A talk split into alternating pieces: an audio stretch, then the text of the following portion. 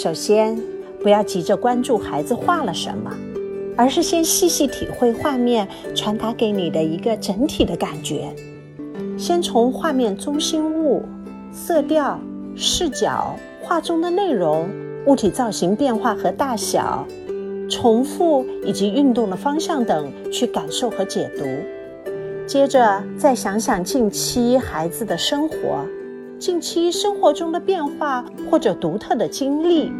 再让自己设身处地地进入到这幅画里，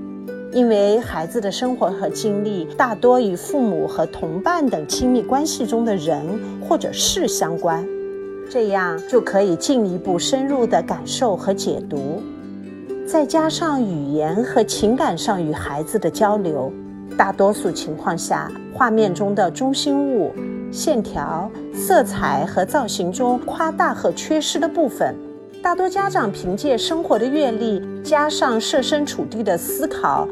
都容易去解读。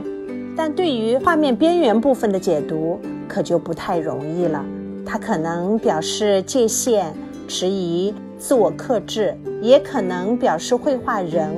或者部分的参与了某件事。而擦掉或者是毁掉的部分，可能表示着冲突，或者是孩子未达成的愿望。根据我的经验，尝试这一方法，做到透过孩子画走进孩子心，一定是基于对孩子个性的了解，对孩子生活、成长经历和经验的全面关注和了解。